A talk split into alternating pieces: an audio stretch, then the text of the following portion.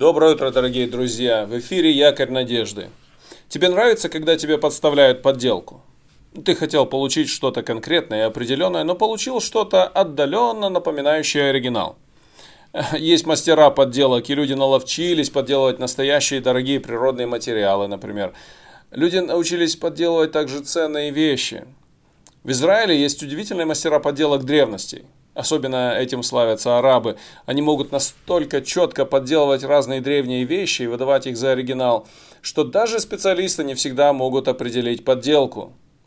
А что если подделывается не предмет, а действие или отношение человека? Это тоже неприятно. Человек, например, может притвориться другом, а на самом деле не проявлять к тебе добра.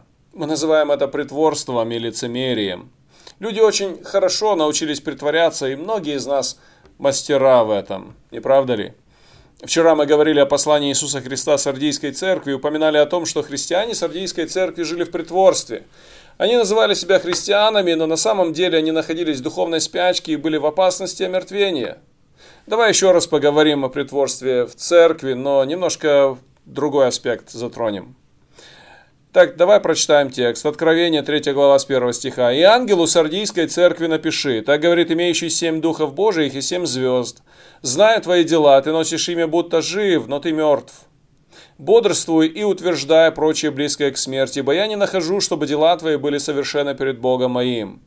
Вспомни, что ты принял и слышал, и храни, и покайся. Если же не будешь бодрствовать, то я найду на тебя как вор, и ты не узнаешь, в который час найду на тебя. Впрочем, у тебя в Сардисе есть несколько человек, которые не осквернили одежд своих и будут ходить со мной в белых одеждах, ибо они достойны. Побеждающий облечется в белые одежды, и не изглажу имени его из книги жизни, исповедую имя его пред отцом моим и пред ангелами его. Имеющий ухо да слышит, что Дух говорит церквам. Обрати внимание на слова Иисуса. «Знаю твои дела, ты носишь имя, будто жив, но ты мертв». Давай сразу же прочитаем четвертый стих. Впрочем, у тебя в Сардисе есть несколько человек, которые не осквернили одежд своих и будут ходить со мной в белых одеждах, ибо они достойны. Притворство сардийских христиан было не только в том, что они были мертвы, хотя претендовали на жизнь, но и в том, что всего лишь некоторые не осквернили одежд своих. Для христиан противоестественно иметь оскверненную одежду. Так не должно быть. Мы родились свыше, мы живем с Богом, живем для Бога. Написано, что тела наши суть храм Святого Духа, живущего в нас. Поэтому скверная или какая-то греховная жизнь, или, или какие-то вещи, которые порочат нас и оскверняют нас, они непривычные и неестественны для нас, так не должно быть. Как это все понять? Давай начнем с окончания стиха. Иисус говорит о некоторых христианах, что они достойны. Они не осквернили своих одежд, и они достойны.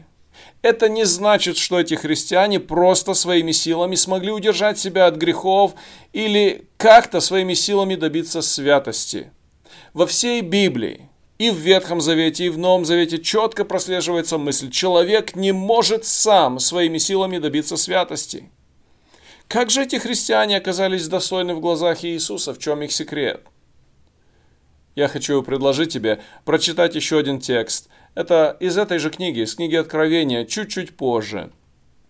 Иоанн видит группу людей перед престолом Божьим. Об этом записано в 7 главе Откровения. Он видит группу людей, которые облечены в белые одежды, и он задает вопрос одному, который, одному ангелу, который присутствовал там, или вернее одному из старцев, который там находился. И он спрашивает, откуда они пришли и кто они.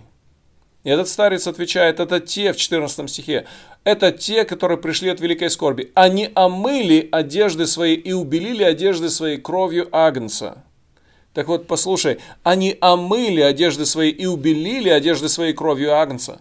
Настоящий христианин это не тот, кто совершенно не грешит, но тот, кто омывает и убеляет свои одежды в крови Агнца Христа.